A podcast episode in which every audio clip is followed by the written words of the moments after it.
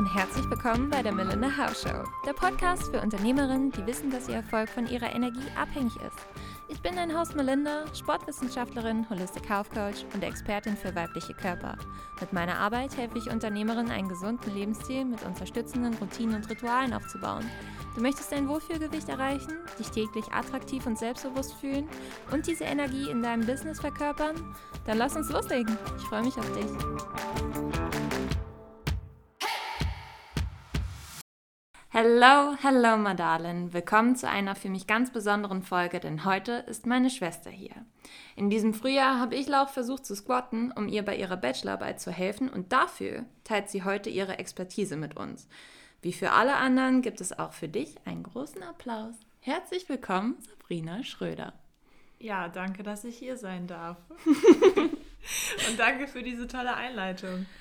Erklär mir gerne allen anderen, wer du bist was du machst, wie du dazu gekommen bist, warum wir heute über den Zyklus reden. Genau. Ähm, ja, ich habe 2019 angefangen, Sport zu studieren an der Deutschen Sporthochschule, also dort auch, wo du ähm, deinen Sportwissenschaftsbachelor absolviert hast.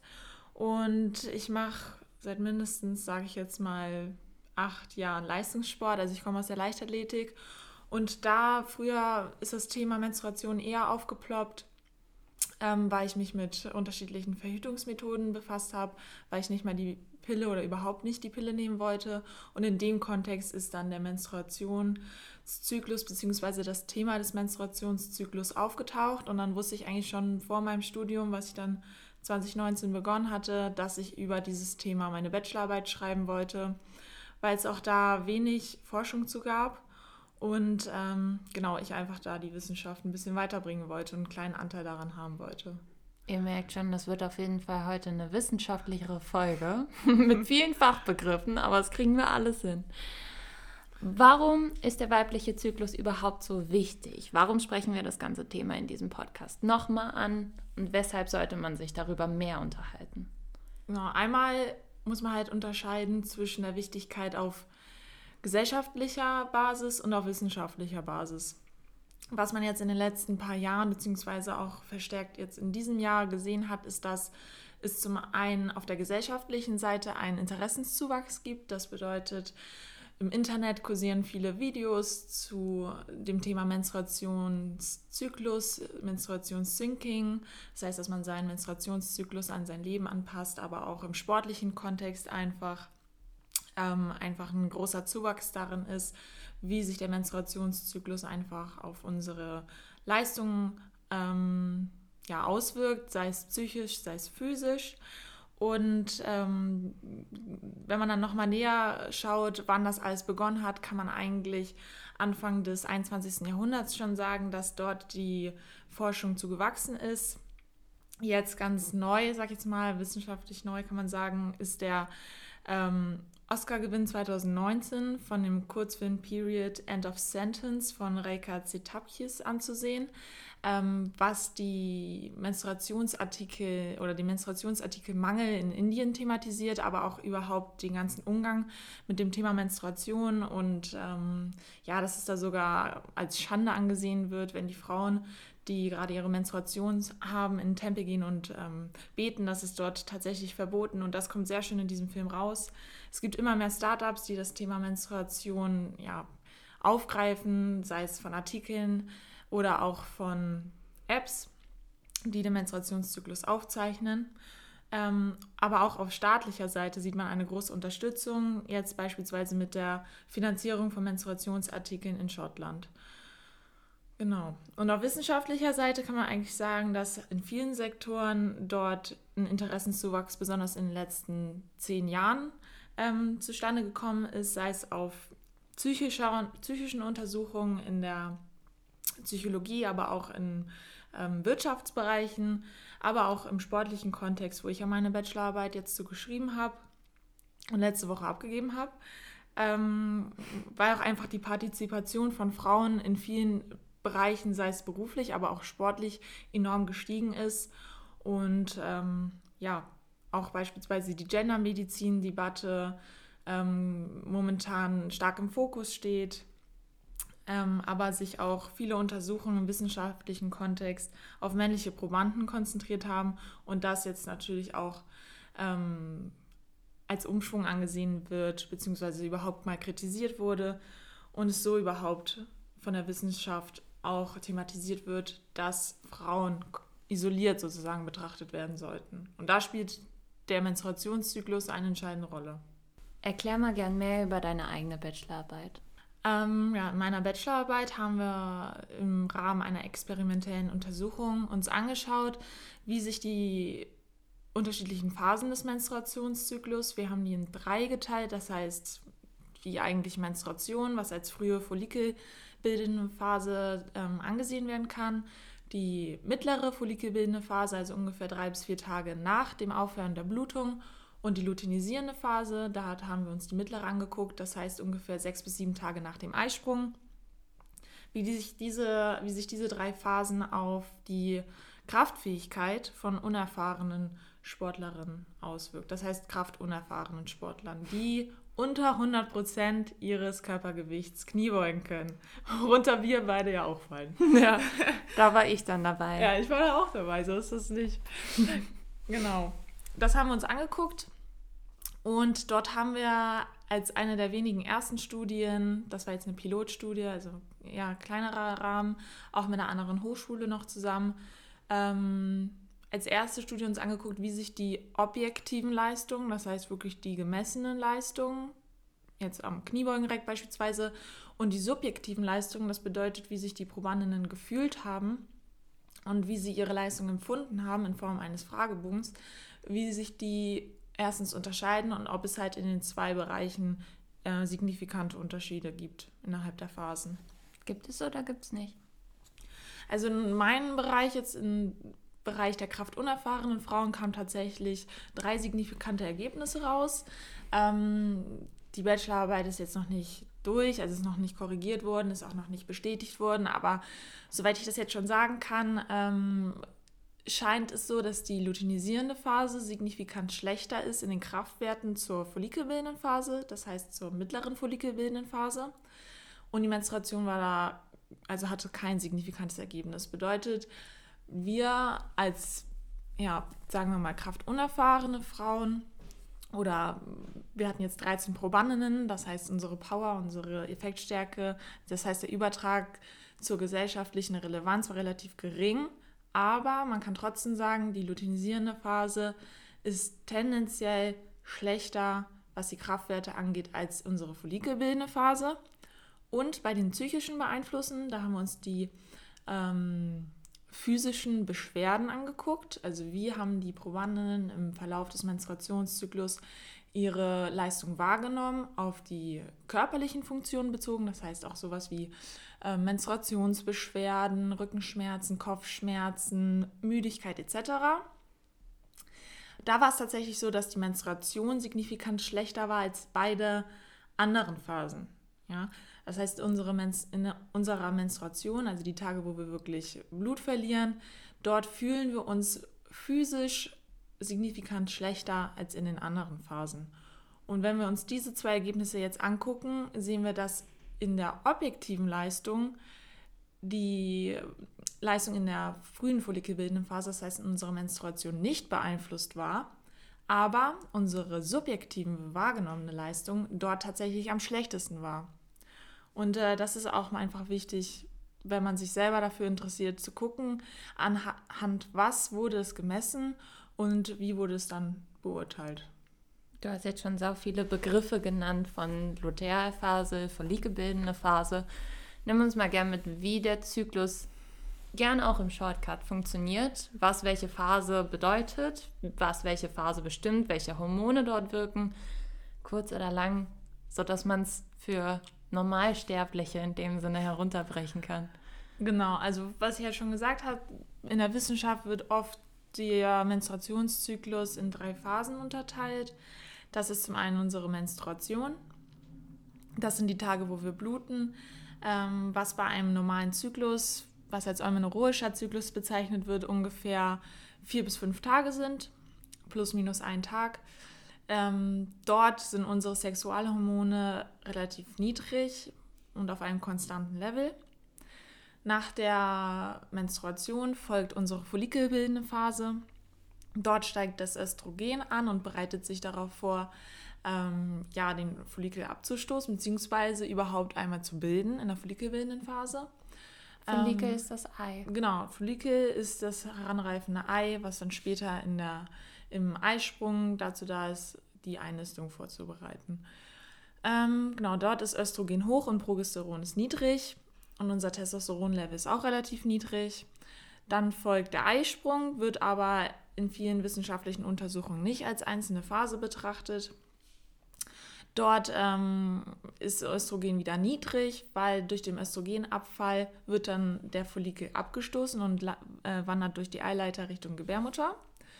Ähm, und Progesteron steigt so langsam an und erreicht dann in der luteinisierenden Phase den Höchstpunkt, das heißt Progesteron ist hoch, Östrogen ist dann wieder niedrig.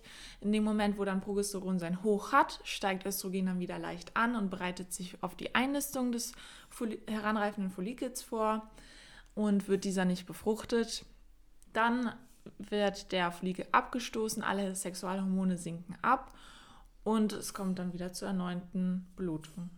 Genau. Und Testosteron hat wahrscheinlich, also ist bei Frauen ja eh ziemlich niedrig, im Gegensatz jetzt zu den männlichen ähm, Testosteronwerten.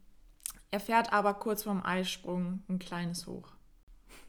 Und wie, also in dem Sinne, du hast ja schon super viele Sexualhormone genannt. Welches Hormon ist für was zuständig und vor allem, was lässt es uns dann in dem Sinne fühlen oder wie fühlen wir uns dabei, wenn mhm. was mehr ausgestoßen wird? Ja, bisher ist es halt in der Wissenschaft die Frage, haben wir überhaupt eine Beeinflussung durch die Sexualhormone und wenn, dann wie? Und da ist zu betrachten, dass man halt erstmal ganz viele unterschiedliche Erkenntnisse bis jetzt gesammelt hat.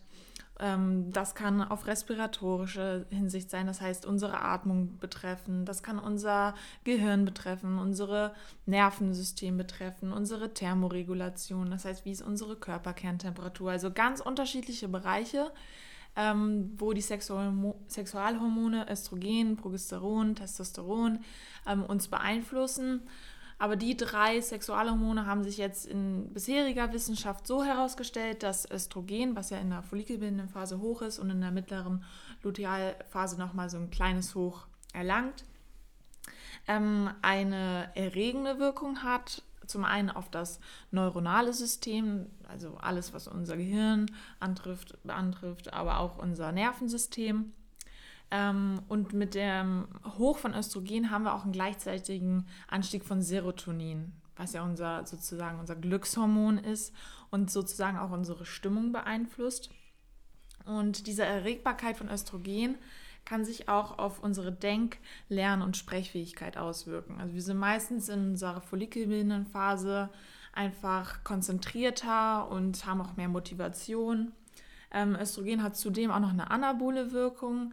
Bedeutet im Sportbereich, wir können leichter Muskelmasse aufbauen, wir können uns besser regenerieren und wir haben meist weniger Körperwasser und dann im gleichen Zuge auch ein geringeres Körpergewicht weil Östrogen uns einfach ja sozusagen eine positivere Wirkung einfach gibt als Progesteron. Progesteron ist sozusagen der Gegenspieler von Östrogen, der das alles versucht im Gleichgewicht zu halten.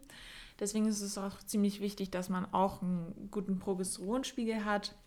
Der hat eher eine hemmende Wirkung, ist ja auch für die Abstoßung dann des ähm, Follikels zuständig in der zweiten Phase ähm, mit dem gleichen Zug, dass er eher katabol wirkt, das heißt das Gegenteil von anabol, ist eher abbauend und ist eher nicht so begünstigt dafür, wenn man in der zweiten Menstruationszyklusphase ist, dass man eher schlechter Muskelmasse aufbaut.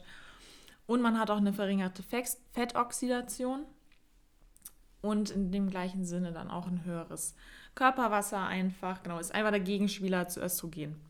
Dann als drittes Hormon haben wir noch Testosteron. Das Problem bei Testosteron ist dadurch, dass das Level von Testosteron bei Frauen ziemlich gering ist, ist auch die Untersuchung an Testosteron ziemlich schwierig, weil es auch fast keine Schwankungen hat im Laufe des Menstruationszyklus und ist eher auf einem niedrigen, konstanten Level, außer diesem kurzen Anstieg vom Eisprung. Und was auch betrachtet wurde, ist, dass nach dem Training oder sagen wir mal nach stressigen Situationen, kann ja jetzt auch im Unternehmensbereich angewendet werden, das heißt nach einer Ausschüttung von Cortisol, unser Stresshormon, dass dort ein leichter Anstieg von Testosteron zu sehen ist. Und Testosteron beeinflusst natürlich auch unsere Kraftfähigkeit oder überhaupt unsere ja, neuronale Aktivität.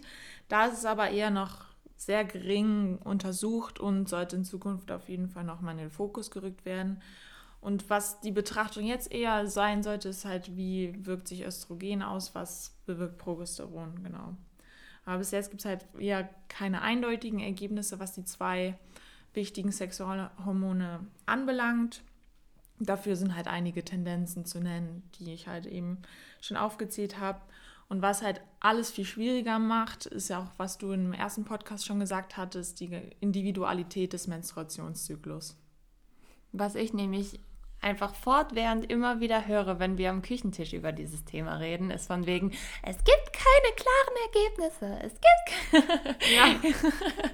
dass die Wissenschaft in dem Sinne noch keine genauen, klaren Strukturen dazu hat. Genau, also wenn man sich das wirklich rein wissenschaftlich anguckt, wie es ja in der Sportwissenschaft dann üblich ist, und sich auch auf die Erkenntnisse der Wissenschaft stützt, kann man eigentlich keine Aussagen treffen.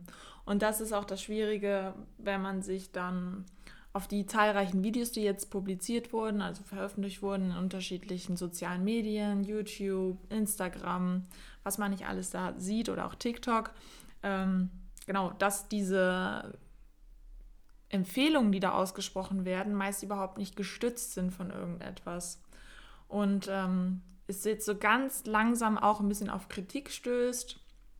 Aber wenn man sich halt wirklich damit befassen möchte, sich also ganz schnell merkt, dass man nichts sagen kann.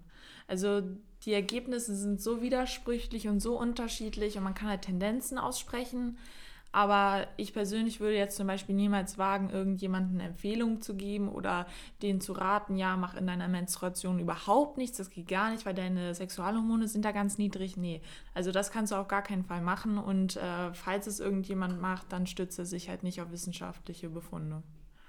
Und wie rätst du dann an, wenn jemand wirklich da noch weitere Fragen auch für sich selber individuell hat, mhm. wie er da weiterkommt oder Informationen erhält? Genau, also zum einen natürlich im Internet auf wissenschaftlichen Suchportalen. Das kann bei Google Scholar anfangen, was schon mal ein Anfang ist. Kann Super in, sexy. Kann ja, kann in PubMed enden, da wo man wirklich fundiertes Wissen dann herbekommt. Und da muss man sich natürlich auch unterschiedliche Zitationen angucken. Also wie oft wurde das überhaupt zitiert? Bis jetzt gibt es drei große Reviews, das heißt so Übersichtsarbeiten, die das alles gut zusammenfassen. Und die sind auch ziemlich neu, die sind vom letzten Jahr. Ähm, also zwei davon sind vom letzten Jahr und eines von 2020. Ähm, und die fassen das wirklich sehr, sehr gut zusammen, was der sportliche Kontext angeht, aber auch was die subjektiven Leistungen angeht.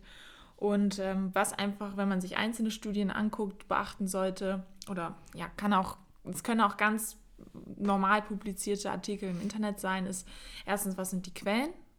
Sind die Quellen ähm, subjektiv oder objektiv betrachtet, das heißt untersuchen die nur das subjektive Empfinden oder untersuchen die auch wirkliche Parameter, das heißt sowas wie wir gemacht haben, Kraftuntersuchungen, Sprunguntersuchungen, Hormonuntersuchungen wirklich im Labor getestet dann, wie hoch ist die Probandinnenanzahl? Weil habe ich eine Untersuchung, die nur drei Leute oder drei, sagen jetzt mal drei Frauen untersucht und wir haben eine Studie, die eine Befragung von 500 Frauen oder Athletinnen macht, dann stehen die beiden, kannst du eigentlich überhaupt nicht vergleichen.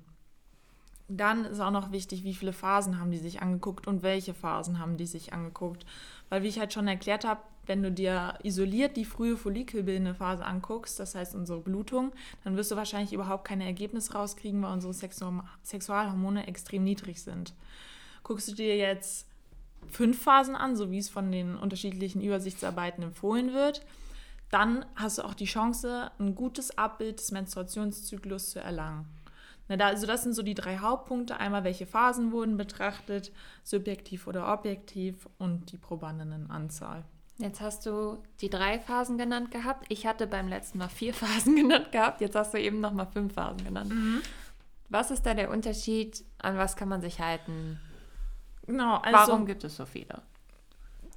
Weil dieses, dieser Forschungsbereich relativ neu ist, werden auch die neuesten Untersuchungen in weitere Untersuchungen mit eingebunden. Bisher, es gibt auch schon von 1990 Betrachtungen, die nur zwei Phasen sich angucken. Das ist einmal die erste Hälfte des Zyklus und die zweite Hälfte, das heißt vor dem Eisprung, nach dem Eisprung.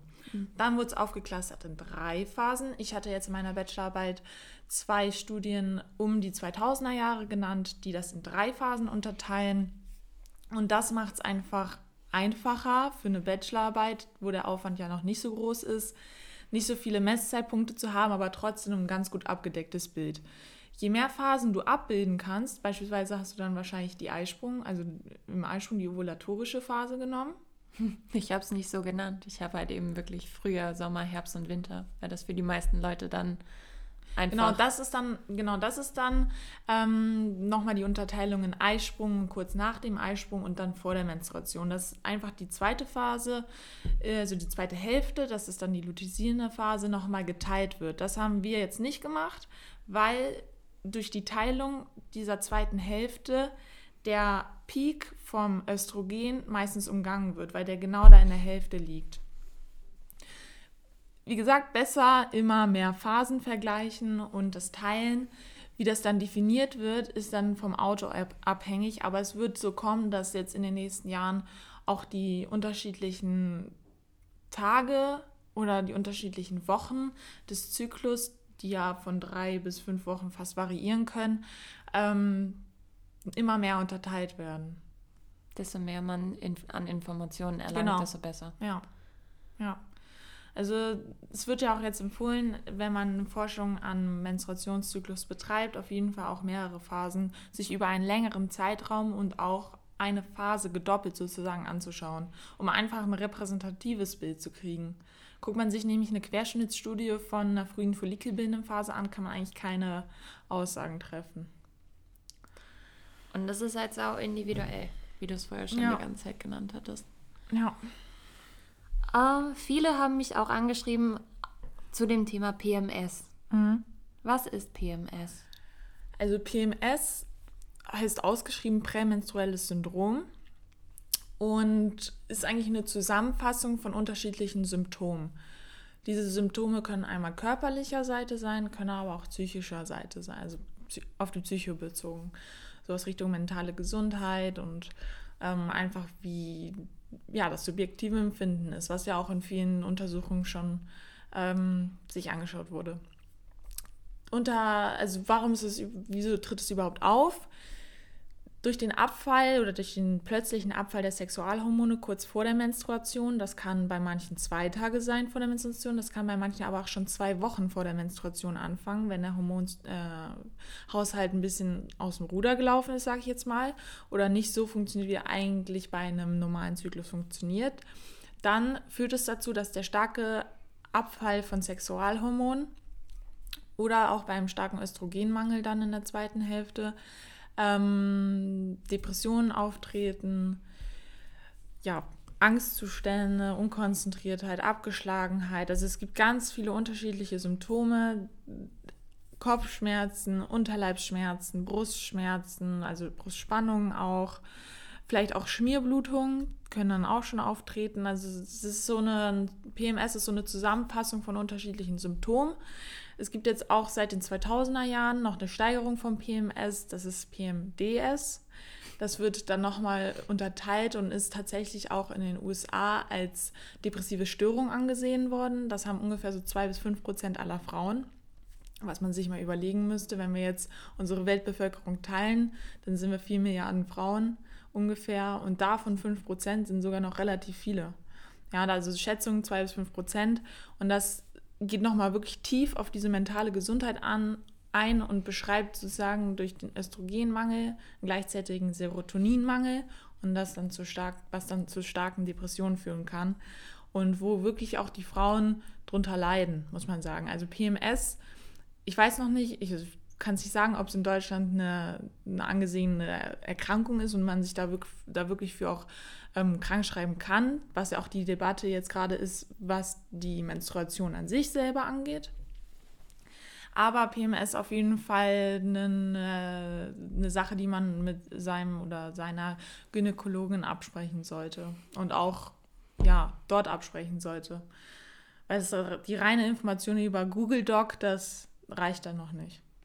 Wo du jetzt so viel über die Hormone geredet hattest und dass die alles bestimmen, soweit was den Zyklus angeht. Wie kann ich dann dafür sorgen, dass die Hormone gut funktionieren, gut laufen, beziehungsweise was hindert die Hormone daran, nicht ineinander zu greifen oder dann Sachen wie beispielsweise PMS, andere mhm. Krankheiten oder sonstiges zu entwickeln? Ja, das sind ganz zahlreiche Umstände, sag ich jetzt mal, oder ganz zahlreiche Sachen, die das beeinflussen können. Ganz oben stehen hormonelle Kontrazeptiva. Bedeutet, wenn ich die Pille nehme oder andere Hormon, ja, Verhütungsmethoden, ist dieser natürliches, das natürliche Auf und Ab des Hormonzyklus, was ja auch den Menstruationszyklus beschreibt, nicht mehr vorhanden. Ja, also Progesteron und Östrogen sind ständig auf dem gleichen Level. Das suggeriert uns ja auch, dass wir permanent schwanger sind. Und die Blutung, die wir dann haben, ist eigentlich gar keine Blutung, sondern nur die Abbruchblutung. Bedeutet, der Körper denkt sich, oh, wir sind nicht mehr schwanger, das heißt, alles muss raus. Wir haben kurz unsere Tage, was uns suggeriert wird, das ist unsere Menstruation, aber eigentlich heißt es, das Baby ist tot. So, und dann wird in dem Sinne, das ist sehr hart, das ist sehr hart, aber das sagen, das der, denkt der Körper, weil wir unserem Körper vorschmieren, wir sind schwanger. So, natürlich gibt es auch Pillen oder Antibabypillen, die dann auf andere Hormone sitzen, setzen. Wie beispielsweise, wenn man einen starken Progesteronmangel hat, gibt es ja auch Pillen mit Progesteron, ähm, was da ein bisschen gegensteuern kann. So, dann ein hoher Cortisolausschuss. Bedeutet, wenn wir Dauerstress haben, das kann auf beruflicher Seite sein. Das heißt, wir haben zum Beispiel auf der Arbeit ständig Stress, sind, haben vielleicht schlecht geschlafen, haben psychischen starken Stress, aber auch physischer Stress, das heißt hohe Trainingsbelastung, ähm, überhaupt auch Verletzungen oder ja, Dauerstress führt dazu, dass unsere Hormone aus dem Gleichgewicht geraten. Weil Progesteron ähm, und Östrogene sehr sensibel auf unsere Stresshormone bzw. auf unsere Glückshormone reagieren. Und das kann dann später auch dazu führen, dass wir am Ende unseres Zyklus komplett ja, down sind und nicht mehr aus diesem Loch rauskommen. Und das zieht sich leider dann, also man kann nicht sagen, okay, ich war jetzt den Zyklus gestresst und bin dann am Ende des Monats zwar schlecht drauf oder ne, und dann hört es auf und der nächste Zyklus wird super, sondern die Hormone beeinflussen uns dann so langfristig, dass sich das über ein halbes Jahr ziehen kann. Also es das heißt nicht, dass wenn ich jetzt gestresst bin, dass es jetzt am Ende des Monats aufhört, sondern dass sich das wahrscheinlich noch in den nächsten, in den übernächsten und in den überübernächsten Zyklus überträgt. Ja, und was das natürlich auch noch begünstigt, ist eine schlechte Ernährung, sprich Alkohol, Tabletten oder Drogen Schlechte Ernährung, Drogen, Fett, ganz, ganz fettige Sachen, verarbeitete Lebensmittel, eine hohe Ausstoß an irgendwelchen Umweltverschmutzungen. Genau, also das kann auch stark die Menstruation und den ganzen Hormonzyklus aus der Bahn werfen. Und was kann ich dafür dann Gutes tun? Natürlich Stress vermeiden, beziehungsweise wenn man den Stress nicht vermeiden kann, dann auf regenerative Maßnahmen setzen. Also sich die Zeit, wo man nicht immer auf der Arbeit ist oder nicht Sport betreibt, also Sport ist ja immer Stress, aber wo man wirklich die Phase nutzt, wo man frei hat, sich auch wirklich zu entspannen, leichte Sachen zu machen und sich dann nicht auch noch weiter zu stressen, weil dieser Dauerstress führt dann irgendwann dazu, dass wir unsere Hormone nicht mehr in den Griff kriegen. Und ähm, genau, am besten, ich will jetzt keine Empfehlung aussprechen, viele kommen mit der Pille gut klar, aber wenn man direkt merkt, man kommt damit überhaupt nicht klar, dann auch den Schritt wagen zu sagen, ich muss davon weg. Ähm, was ja viele oder was jetzt ja auch gerade total in der Debatte ist, aber viele natürlich auch Vorteile von der Pille mit sich tragen, ist ja auch eine Riesendebatte. Ähm, ja, auf seinen Schlaf achten, Ne, das kann man nicht oft genug sagen. Und wenn man in der Nacht, sagen wir mal, nur fünf Stunden geschlafen hat, sich dann vielleicht in der Mittagspause wirklich noch mal eine halbe Stunde hinlegen und den Körper die Chance zu geben, einfach in diese Ruhephasen zu kommen. Ähm, genau, und Ernährung, ne, nicht dauerhaft am Abend sich, keine Ahnung, irgendwie was gönnen wollen, sondern sich vielleicht dann, sich vielleicht dann im Zuge dessen wirklich auf seinen Zyklus zu besinnen, sich nochmal in Gedanken zu rufen, ja, ne, ich muss darauf achten, weil ich anfällig darauf bin, später dann zwei, drei Tage vor meiner Menstruation wirklich, dass es mir nicht gut geht, dass man dann wirklich darauf achtet, ähm, ja, sich einfach gesund zu ernähren. Und das kann natürlich auch für jeden unterschiedlich aussehen. Was meisten, also was ich den meisten Klientinnen anrate, ist dann gerade in Bezug auf dessen, dass man sich der Phasen bewusster wird, was man selber tut und wie es da einem geht, dass man diese auch über einen Monat aufzeichnet, um dann genau für den nächsten Monat halt zu wissen, okay, es kommt jetzt vielleicht in der Woche leichtes PMS, wie kann ich mich darauf einstellen, was kann ich schon vorher einkaufen, wie kann ich vielleicht vorher schon Sport treiben. Würdest du dann auch phasenmäßig bestimmte Dinge empfehlen? Oder ist es ganz mm. individuell, je nachdem, wer da gerade vor dir sitzt? Ähm, ja, also wie ich halt schon gesagt hatte, ich würde keinem irgendwas empfehlen, weil es einfach noch nicht so weit, weil die, weil die Forschung daran einfach noch nicht so weit ist und auch die Medizin noch nicht so weit ist. Ähm, PMS ist auch noch nicht bestätigt und man weiß auch noch gar nicht, woher das wirklich kommt. Aber wenn ich, sagen wir mal jetzt, so weit wie die Wissenschaft jetzt ist, würde ich eine dauerhafte Lösung suchen. Das heißt, nicht zu sagen, ich bin jetzt schon, ich weiß, dass ich in vier, fünf Tagen PMS kriege, sondern schon drei Wochen vorher, ich weiß, dass ich in einem Monat PMS kriege, ich muss jetzt was dafür tun. Weil, wie ich eben gesagt habe, das beeinflusst nicht das kurz davor, beeinflusst das, was jetzt übermorgen ist, sondern tatsächlich das Ei, was ja dann später im Verlauf, oder der Verlieke, der später im späteren Verlauf befruchtet werden will, der bestimmt sozusagen dann so im übertragenen Sinne, wie unsere Hormone im weiteren Verlauf uns beeinflussen. Und da ist halt auch dann natürlich wieder diese Individualität gefragt. Bin ich davon stark beeinflusst? Wenn ja, was muss ich schon am Anfang machen? Und da ist ja auch das, was du erklärt hattest mit diesen Winter, Herbst, Früh, Frühjahr, Sommer und so weiter. Das kommt ja aus einem bestimmten Buch, was das heißt Period Power und da beschreibt sie auch das ganz schon gut. seit Wochen auf meinem Schreibtisch und jedes Mal werde ich von Sabrina gefragt: Hast du schon gelesen? Hast du schon gelesen? Ja, weil dieses Buch an der an dem bisherigen Wissen, an der bisherigen Wissenschaft Tendenzen aufzeigt, was kann man tun, um unseren Hormonzyklus im Laufen zu halten. Also wirklich einem schönen Auf und Ab, einem gesunden Auf und Ab zu halten und PMS zu vermeiden. Und da spricht sie beispielsweise, also die Autorin, dieses Seed Cycling an, was unterschiedliche Fettressourcen anspricht, die dann im Verlauf unseres Zyklus uns helfen sollen, bestimmte Tees, Kräuter etc. Ähm, meiner Meinung nach auch ein bisschen vage dann im späteren Verlauf. ist wirklich ein gutes Buch für jemanden, der in die Materie einsteigen will. Ähm, aber wenn man sich die knallharten Facts der Wissenschaft anschaut, kannst du momentan noch keine Empfehlung aussprechen und jeder muss es sozusagen für sich selber herausfinden. Und da ist die Methode, die du aufgezeigt hast. Das heißt wirklich jeden Tag zu dokumentieren im Verlauf unseres Zyklus ab Tag 1 bis Tag ne, X wann die nächste Blutung wieder einsteigt. Ähm, wie geht es mir? Was habe ich gegessen? Wie habe ich geschlafen? Ähm, was habe ich an dem Tag gemacht? Und wie verläuft meine Blutung? Weil das auch relativ entscheidend ist. Inwiefern? Ist unsere Blutung konstant? Ist unsere Blutung sehr stark? Ist sie total gering? Was ist bedeutet sie dann? dunkel? Ist sie hell? Ist sie äh, schmerzhaft? Ja. Ist sie nicht schmerzhaft? Also es sind so viele Faktoren, weil das, was die Blutung dann im Endeffekt beeinflusst, sind dann die Zyklen davor. Ne? Ich meine, das ist so ein bisschen das Problem, was ich meistens sehe, wir kennen ja in dem Sinne nur unsere eigene Blutung. Woher soll ja. ich dann wissen? Wir gehen ja nicht zu einer Freundin hin, hey, hey, heute habe ich diese Tasse gefüllt. Ja. Wie soll ich dann wissen, was normal und was nicht normal ist, was zu stark ist, was zu mhm. wenig ist?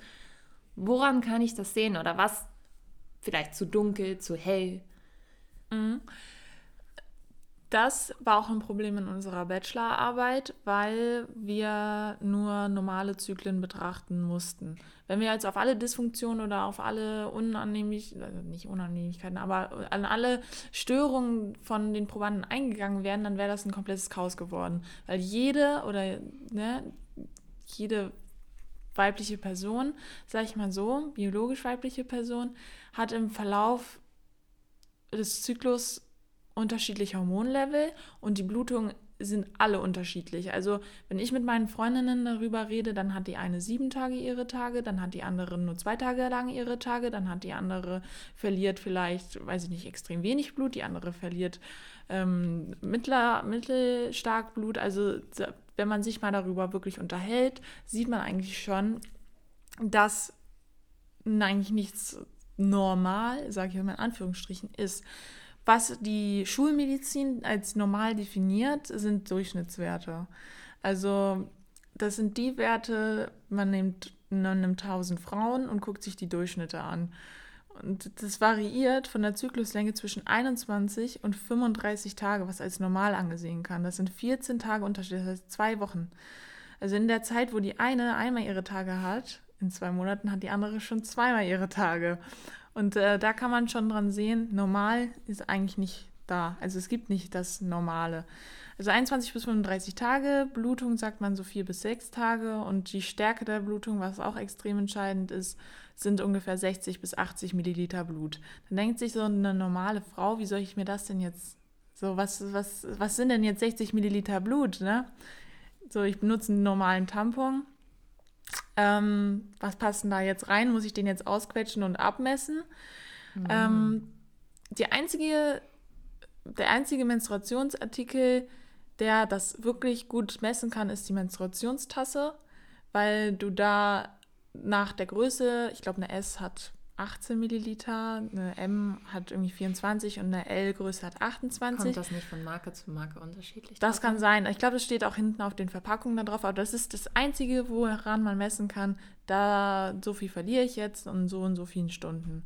Bei den anderen Artikeln kann man halt nur eine vage Zahl nennen, aber das wird sozusagen als normal gesehen. 60 bis 80 Milliliter, 4 bis 6 Tage Blutung und 21 bis 35 Tage ähm, Länge des Zyklus. Wenn man jetzt persönlich beispielsweise 20 Tage lang seinen Zyklus nur hat, drei Tage blutet und bei 50 Milliliter ist, da würde noch keiner zum Gynäkologen rennen, weil man da noch sagen würde, ja, für mich ist es normal, ich habe keine schlimmen Beschwerden oder so, mich stört es nicht, dann äh, ist es auch noch voll im Rahmen. Kriege ich jetzt meine Tage nur jede drei Monate und habe sie dann extrem stark und hänge nur noch im Bett, dann würde ich so langsam mal zum Arzt gehen oder nicht so langsam, sondern mal schnell zum Arzt gehen, weil dann unser Hormonzyklus sehr wahrscheinlich gestört ist oder man irgendwas anderes im gynäkologischen Bereich hat. Würde man dann Tabletten, also zu Tabletten greifen, wenn der Hormonzyklus nicht funktioniert oder ja, also was könnte wir, man dann machen? Ja, wenn wir nach der Schulmedizin gehen, dann würde einem die Hormonpille angeraten werden, weil das es ja sozusagen auf ein Level bringt. Das heilt es nicht, das stoppt es nur. Ja, das ist so wie jede oder wie viele schulmedizinischen Herangehensweisen. Die Ursache wird nicht bekämpft, nur die Symptome. Und das ist, also bis jetzt gibt es eigentlich noch keine fundierte Heilungsmethode, sag ich jetzt mal, oder irgendwas, was das regulieren kann. Was man nehmen kann, wenn man zum Beispiel stark seine Tage hat, ist Paracetamol, weil das auch so eine leichte stockende Wirkung auf die Blutzellen hat und das sozusagen das ein bisschen verlangsamt und man so auch die Schmerzen wegkriegt. Aber bis jetzt ist noch keine wirkliche erfolgreiche Methode aufzuzeigen, außer halt, man nimmt die Pille oder man unterdrückt seine Schmerzen. Ich meine, das ist sehr traurig, aber es ist also für jede, die sich oder für jeden, der sich dafür interessiert, geht in die Forschung und bringt das weiter. das ist auf jeden Fall die Lesson daraus bei ja. all den Informationen ja, heute. Ja, Wir brauchen einfach mehr Informationen, um noch besser darüber reden zu können. Aber es ist ja genau das gleiche Thema, wenn Frauen sagen, ich habe schreckliche Schmerzen während der Tage und man hat immer noch keine Lösung dafür gefunden, außer Ibuprofen oder sonstiges. Ja, es ist genau das Gleiche. Obwohl bei den Nee, also das, theoretisch ist es genau das Gleiche. Da wird einem dann geraten, ja, Ibuprofen oder Wärmewickel oder sie müssen sich damit abfinden, wo man sich so denkt, jo, nein, ähm, auf gar keinen Fall. genau, dann kommen solche Antworten, aber vielleicht ist die Forschung auch da gerade dran oder ich weiß es einfach nicht oder wir wissen es einfach nicht, aber meines Wissensstandes ist es halt noch nicht so weit, dass man das wirklich regulieren kann oder wirklich darauf eingeht. Ja, vielen Frauen, die dann zum Frauenarzt gehen, denen wird dann gesagt, ja, müssen sie halt Schmerzmittel nehmen oder werden mit der Pille abgeschrieben und es wird einfach nicht darauf eingegangen, wo, eingegangen, wo sind die Ursachen. Naja. Naja. Scheiße. Also, jeder, der sich da draußen angesprochen fühlt, weiter in die Forschung zu gehen und dort noch weitere Informationen hervorzubringen, gerne, gerne gesehen hier. Was waren die drei spannendsten Dinge, die du während des ganzen, während dem ganzen Wissenaussaugens für dich selber erkannt hast? Drei spannendsten Dinge. Ja. Erstens das, der Fakt, dass es dazu fast keine Forschung gibt. Weil für mich war es erstmal natürlich in der Literaturrecherche, die man dann halt vorher macht, so die ganzen Ergebnisse zusammenträgt und so wie der Wissensstand ist, zu sehen, dass es fast nichts gibt. Also ich hatte erwartet, dass in 2022 und 2021, da habe ich angefangen, ähm, die Forschung eigentlich schon so weit ist, wirklich ne, ein fundiertes Bild zu geben und zu sagen, ja, das ist so und so, ihr macht es so und so, weil es schon so viele Videos dazu gibt die Empfehlungen aussprechen im Internet. So, das war schon mal nicht der Fakt. Dann zweite spannende Erkenntnis, ähm, dass, dieser, dass diese Individualität so enorm ist, dass das meistens der Grund ist, warum die Leute nicht dazu forschen. Also diese Individualität der des Zykluses von unterschiedlichen Frauen macht es halt so schwierig, darüber eine Forschung zu machen, dass sie viele nicht machen. Aber genau das ist das Problem. Wir brauchen diese Forschung über diesen unterschiedlichen Zyklus, damit wir überhaupt was darüber sagen können. Ja? Und dann drittens, eigentlich glaube ich, der Fakt des Ost Oscar-Gewinns, weil ich befasse mich da eigentlich gar nicht mit, aber als ich mich mit diesen gesellschaftlichen, mit dieser gesellschaftlichen Relevanz befasst habe, habe ich halt diesen Film mir dann angeguckt, beziehungsweise bin darauf gestoßen in irgendeinem Blog. Also nicht mal in irgendeinem wissenschaftlichen Artikel oder so, sondern in einem Blog. Und ähm, habe mir den angeguckt, kann man auf YouTube sehen. Und den fand ich echt mega gut, also hat es auf jeden Fall verdient. Und ich kannte den halt vorher gar nicht. Und ich habe den auch noch nie im Fernsehen gesehen. Ich habe darüber gar nichts gesehen. Das wird auch nicht im Studium zum Beispiel. Das war eigentlich auch so ein Fakt, warum ich es machen wollte, weil im Studium das überhaupt nicht thematisiert wird. Unterschied Frauen-Männer. Forschung im Sport, es wird Frauen, halt von Männer. den Männern ausgegangen. Genau, also das ist ja das Problem. In der Wissenschaft werden viele Untersuchungen nur an männlichen Probanden gemacht und das wird dann auf die Frauen übertragen. Vor allem, wo ich mir dann dachte, oder an männlichen Ratten.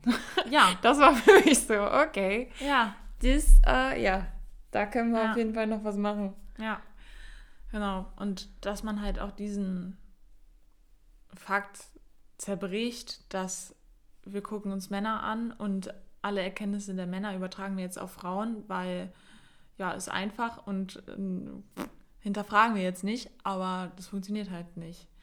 Und ähm, genau, das war eigentlich spannend zu sehen, dass es so viele Widersprüche und so viele Lücken gibt, die einfach gerade so thematisiert werden in einem kleinen Kreis. Also es ist noch lange nicht so groß, wie es eigentlich sein müsste. Aber dass einfach so viele Falschinformationen auch kursieren und die auch überhaupt nicht begründet sind. Und das war auch die Intuition, warum ich da überhaupt so tiefer reingegangen bin. Was ich mit allen anderen dann immer mache, ist sie zu fragen, wo man diejenige dann noch weiter erreichen kann für Fragen oder sonstiges. Falls da jemand noch Fragen hat oder gerne auf dich zukommen würde, wo kann man dich erreichen? Wo kann man dich finden? Genau, also am besten würde ich sagen, entweder über dich Ne? Also ihr könnt gerne mal auch die Melinda da anschreiben. Ähm, ja, sonst über mein Instagram, aber auf Instagram bin ich euch ehrlich, da bin ich nicht aktiv. also nicht so wirklich aktiv. ich gucke mir viel an, aber ich poste nicht viel. Ähm, ja, sonst. Stellt man mir einfach alle Fragen. Genau, einfach Melinda alle Fragen stellen. Ähm, ich denke auch, dass Melinda da noch in den nächsten oder dass du in den nächsten paar Wochen, Jahren da auf jeden Fall nochmal dieses Thema ja, angehen wirst, weil es, glaube ich, auch immer mehr wird. Oder ich hoffe, es wird immer mehr. Man kriegt auf jeden Fall immer mehr Fragen dazu. Genauso wie ich jetzt Fragen bekommen habe, zu denen wir jetzt kommen können. Die meiste Frage, die mir nämlich gestellt wird, ist, ob man die Pille, also da sitzen viele Klienten einfach vor mir und sagen, okay, ich möchte die Pille absetzen, weiß nur nicht, ob ja oder nein, es spricht das und das dafür, das und das dagegen. Schnelle Antwort. Was würdest du demjenigen, derjenigen dann sagen, wenn man dich fragt? Also wenn diejenige, die mich jetzt gefragt hat, soll ich die Pille absetzen, ja oder nein? Was würdest du raten? Ich bin kein Arzt. Geh zum Arzt. Geh zum Arzt. Das würde ich sagen. Das würde ich tatsächlich sagen. Weil ich es schwierig finde, ich bin ja keine, also, ne, ich bin ja keine Ärztin. Ähm, ich kann dann nur von meinen persönlichen Erfahrungen sprechen oder von den Erfahrungsberichten aus meinem Umkreis. Da würde ich sagen, setz sie ab. Aber ich kenne auch viele, die sagen, nee, die Pille hat mir mein Leben gerettet, sozusagen. Ähm, ich, muss sie, ich muss sie nehmen, weil ohne geht's nicht. Ähm, genau, wenn man persönlich für sich viele Nachteile der Pille sieht, dann würde ich zum Arzt gehen, das mit dem absprechen, die Absetzung planen und dann ist es gut. Wenn man für sich aber keine großen Beeinflussungen sieht und, und auch zufrieden damit ist, dann würde ich sie vielleicht weiternehmen. Frage Nummer zwei. Ich hätte da eine Frage an dich und würde mich freuen, wenn es vielleicht sogar in deinem Podcast thematisiert wird. Machen wir ja jetzt. es geht um Sport und Motivation bzw. Power während und nach der Periode. An mir selbst habe ich beobachtet, dass ich während der Periode sportlich, doch sehr leistungsfähig bin, aber die Woche nach der Blutung überhaupt nicht. Dabei hätte ich eher gedacht, dass es andersherum sein müsste. Punkt, Punkt, Punkt. Mich würde echt mal interessieren, was in dem weiblichen Körper vor sich geht. Also wir haben schon vieles besprochen, was ja. In dem weiblichen Körper vor sich geht. Aber was könnte der Grund sein, dass man sich nach den Tagen, eigentlich in der follikelbildenden Phase, dass man sich dort schlechter fühlt? Mhm. Das kann dadurch kommen, dass man es in der frühen follikelbildenden Phase, das heißt in unserer Menstruation, übertreibt. Also was man bei uns ja auch in der Untersuchung gesehen hat, ist, dass man sich vielleicht schlecht fühlen kann während seiner Tage, aber die Leistung trotzdem super sein kann. Also die wirkliche Leistung dann im Fitnessstudio oder wenn man laufen geht, dass es nicht miteinander zusammenhängt. Jetzt ist das Problem, wenn man seine Tage hat, verliert man ja Blut. Und je nachdem, wie viel man verliert oder wie der Körper das verarbeitet, dass man da den Blutverlust hat und dann zusätzlich dem Körper noch Stress aussetzt und der Blutverlust ist für den schon ein bisschen Stress, ähm, kann es dazu führen, dass man die Tage danach die Quittung dafür kriegt. Also ist man jetzt in seiner frühen Follikelphase total motiviert, es geht dann gut, man hat keine Beschwerden, man macht viel Sport, sagt der Körper sich trotzdem, das ist jetzt doppelt Stress und wo Östrogen dann eigentlich ansteigen soll, bleibt es dann weiterhin erstmal niedrig. Und wahrscheinlich wird die, die die Frage oder der, die die Frage dann gestellt hatte. Der. Vermutlich Man der. weiß es ja nicht. Wir sind hier ja im 21. Jahrhundert, ne? wir müssen auch divers sein. Ja. Ähm, auf jeden Fall, genau. Ähm, wird wahrscheinlich dann eine Woche danach dann wieder sein Ho oder ihr hochkriegen, sorry, ihr hochkriegen. Ähm, aber das kann halt dadurch kommen. Und es kann halt auch vom Sport abgesehen, also wenn man, wenn man da gar keine Beeinflussung von hat, sie. Hier wird das Mikro bei den all den Gesten kurz ja. mal umgehauen. ähm, wenn man da keine Beeinflussung von hat, ist das dann das Östrogen einfach zu spät ansteigt. Das kann man halt gut untersuchen lassen, wenn man halt wirklich mal seine Hormonlevel überprüfen lässt. Ne? Weil man davon sehr, sehr stark und total schlimm von beeinflusst wird. Aber ich würde trotzdem sagen, wenn du dich gut fühlst in deiner Menstruation, mach gerne Sport, fühl dich gut. Und wenn du weißt, danach wird's dir vielleicht, kannst du nicht so kranke Leistungen bringen oder fühlst dich nicht so motiviert, dann mach was Leichtes und hör auf deinem Körper. Ähm, die beste Periodenunterwäsche, beziehungsweise was benutzt du während deiner Tage? Äh, ja, Periodenunterwäsche ist tatsächlich dieses Jahr so voll das Thema. Ne? Voll viele Marken und Hersteller führen das jetzt ja auch in bei DM, Rossmann, du kannst es überall kriegen und es ist jetzt voll das Thema, weil dieses natürliche Rausbluten voll im Kommen ist, sag ich mal. Also, dass du wirklich dir kein, keine Tampons benutzt, die ja oft gebleicht sind und durch tausend Fabriken gehen und dann weiß nicht, was du dir da alles holen kannst, ähm, waren ja total in der Kritik. Und ähm, Periodenunterwäsche ist dann natürlich das Natürlichste, also dass du wirklich einfach den Ding freien Lauf lässt, sage ich jetzt mal, ohne da irgendwie weiß nicht was. Und in vielen Kulturen wird ja auch sozusagen das als unrein angesehen, wenn du dich da selber berührst, tatsächlich in dem Bereich. Deshalb gibt es diese. Genau, diese Tampons-Applikatoren. Ne, da, dafür ist es überhaupt gemacht worden. Ich ähm, habe es noch nie benutzt, keine Ahnung. ähm, ja, die stehen ja auch in der Kritik wegen Umweltverschmutzung und keine Ahnung was. Das ist ja auch irgendwie der größte Müllanteil in Großbritannien, habe ich mal gelesen. Diese Applikatoren, naja, auf jeden Fall anderes Thema. Aber ähm, für die ist es ja mega. Also wenn man der Fan davon ist, ähm, rausbluten zu lassen oder es tabuisiert wird, dass man sich da unten anfasst, dann auf jeden Fall Periodenunterwäsche. Ne? Ich persönlich nehme jetzt die Tasse, also Menstruationstasse, aber auch, war auch ein langer Weg. da überhaupt hinzukommen, weil wenn man relativ stark seine Tage hat, kann durch unterschiedliche Faktoren beeinflusst sein, ne? Kupferspirale, Kette etc., was ja auch auf dem Verruf steht, dass man halt stärker seine Tage hat, dann ist die Periodenunterwäsche vielleicht nicht so gut, weil das nicht so viel Blut auffängt. Eine Tasse kann bis zu 30 Milliliter auffangen. Das ist natürlich schon ziemlich viel, aber beispielsweise wenn man schon Kinder gekriegt hat oder auf Kupferverhütungsmittel zurückgreift, können die Tage stärker sein und dann würde ich auf sowas zurückgreifen. Aber ich kann jetzt keine Periodenunterwäsche empfehlen, weil ich keine nutze. Ne? Aber ist ein super Ding, würde ich auf jeden Fall auch machen. Und es ist weniger Müll. Durch die Binden ist ja eigentlich das gleiche Prinzip.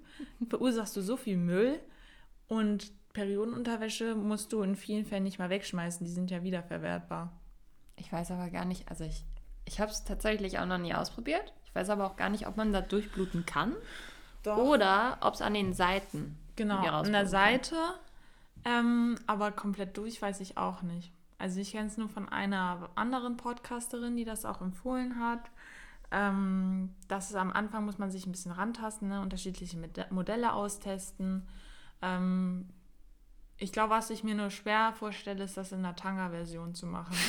also ich glaube, das funktioniert nicht. Ich weiß es nicht, weil ich mich da noch nicht drüber schlau gemacht habe. Aber ähm, vielleicht ist es auch eine gute Idee für Leute, die Angst haben, durchzubluten, wenn sie Tampons benutzen und nicht Oder Tampons und Binde weil viele, die stärker ihre Tage haben und die vielleicht sich nicht trauen, eine Tasse zu benutzen, weil man da auch irgendwie tausend Horrorstories schon drüber gehört hat und später im Krankenhaus die rausoperiert kriegen muss. Oh Gott. Ist nicht so. Habe ich Kann ich gehört. jetzt schon mal sagen. Doch, ich kenne schon ein paar, die dann ins Krankenhaus mussten, weil die Tasse nicht mehr rausging. Ähm, aber da kann man sich auch schnell reinfuchsen und auf diese Horrorstories, ne, eine von tausend ist eine von tausend. Ähm, dass man das als Doppel Schutz nutzt, sozusagen. Und dann ja. hast du halt viel weniger Müll. Es, es, gibt ja jetzt auch diese neuen Soft-Tampons. Das finde ich auch spannend. Soft-Tampons? Ja. Das sind nicht diese Tampons mit dem Rückholfaden, sondern das sind, ich glaube, die kriegt man auch jetzt noch nicht in so normalen Drogeriemärkten, sondern erst nur in der Apotheke. Schwammähnlich und das sitzt auch relativ weit oben und damit kannst du zum Beispiel auch Geschlechtsverkehr haben und da merkt, merkt der Partner nichts von und soll auch auf natürlicher Schwammbasis sein und kannst du auch gut reinigen, ist auch wiederverwertbar. Wie kriege ich die wieder raus, wenn sie keinen Rückfüllfaden haben? Pressen. Nein. Ja, das ist eine sehr gute Frage. Muss man jetzt der ich weiß nicht, ganz ich weiß nicht wie groß das ist. Nee, ich weiß nicht, wie groß das ist. Natürlich für Leute, die eine, länger, die eine längere, ähm, wie nennt man das? Die halt eine lange Vagina, Vagina haben. Heißt das Vagina? Nein. Nein. Naja, ist auch egal. Auf jeden Fall, die nicht einfach so ihren Finger da, weiß ich nicht, wohin schieben können. Für die ist es vielleicht schwierig. Aber ich weiß auch nicht, wie groß die Teile sind. Die schmiegen sich ja deiner Form an. Hm. Ähm, nicht bei jeder Periode kommt es zum Eisprung. Woran liegt es? Welche Auswirkungen hat ein ausbleibender Eisprung? Durch welche Maßnahmen kann ein Eisprung begünstigt werden? Was ich auf jeden Fall weiß, welche Story ich schon gehört habe. Ähm, ich hatte früher in meiner Klasse Zwillinge und tatsächlich, als der eine Zwilling dann seine Tage bekommen hat, hat sie nur alle, also alle, jeden Monat den Eisprung gehabt und die Tage bekommen, aber alle zwei Monate wurde es dann doppelt so doll. Weil halt eben sie, also sie meinten dann auf jeden Fall, dass der Eisprung halt dann der doppelt so doll ist, dann für die Zwillinge, also für die nächste Generation Zwillinge in dem Sinne vielleicht wäre, dass man seine Tage doppelt so bekommt. Aber okay. was ist dann andersherum, wenn man den Eisprung nicht hat? Ja, das ist auf jeden Fall ganz natürlich, dass man den Eisprung, dass viele einen Zyklus ohne Eisprung haben. Besonders wenn die Tage anfangen, also so wenn du deine erste Blutung kriegst, sind es oft Blutungen ohne Eisprung, ähm, weil die Sexualhormone noch nicht so reguliert sind oder der Zyklus noch nicht so reguliert ist, dass ein wirklicher Eisprung passiert. Ist auch im ersten Moment überhaupt nicht schlimm. Ja, also. Aber es wird ja schlimm, wenn ich dann versuche, schwanger zu werden. Das ist natürlich dann nicht so gut. Natürlich brauchst du dann einen Eisprung. ne? Ähm, was das begünstigt, dass kein Eisprung ist, ist die Einnahme der Pille, weil du da keinen Eisprung hast. Ähm, also logischerweise. Und ähm, ein Östrogenmangel in der ersten Phase.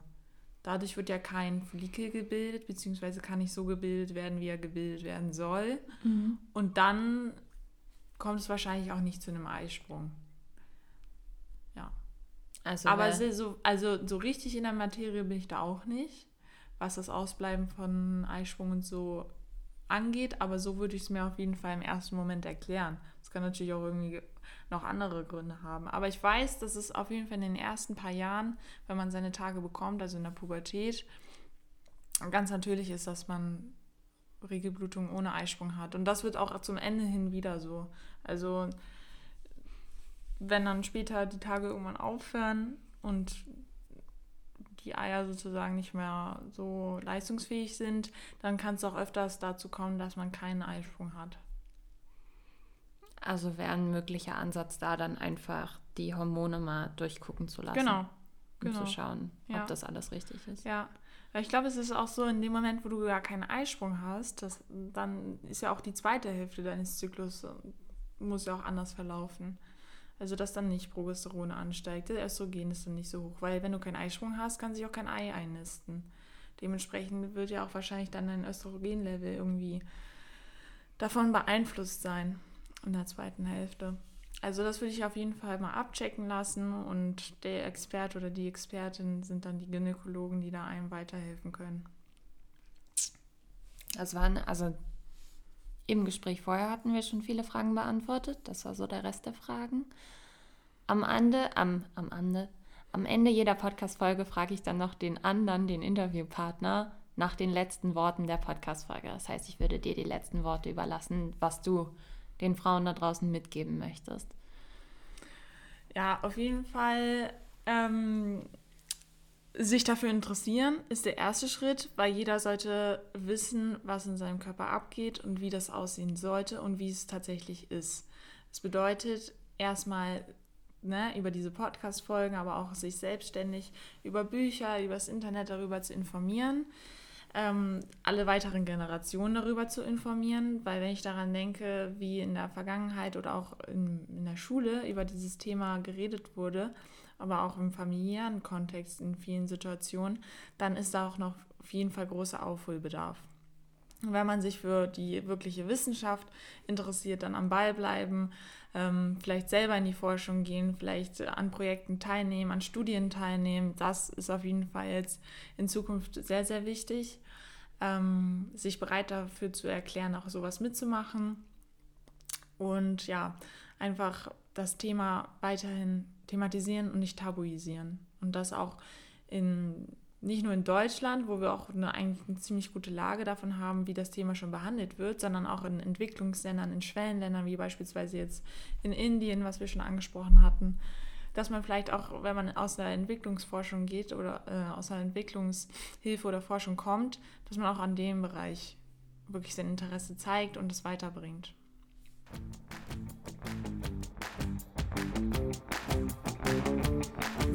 Liebe, danke, dass du dabei warst. Falls du weitere Inspirationen haben magst, findest du diese auf Instagram unter melinda.tauf. Und wenn du mit mir zusammenarbeiten möchtest, dann lass uns loslegen. Du findest alle Informationen unter www.melinda-hauf.com. Lass uns gerne in Kontakt kommen. Ich freue mich immer über Nachrichten, Anrufe oder Feedback deinerseits und hoffe, dass dich die Folge inspirieren konnte und weitergebracht hat. Bleib so wundervoll, wie du bist und bis zum nächsten Mal. Ich wünsche dir von Herzen nur das Beste. Deine Melinda.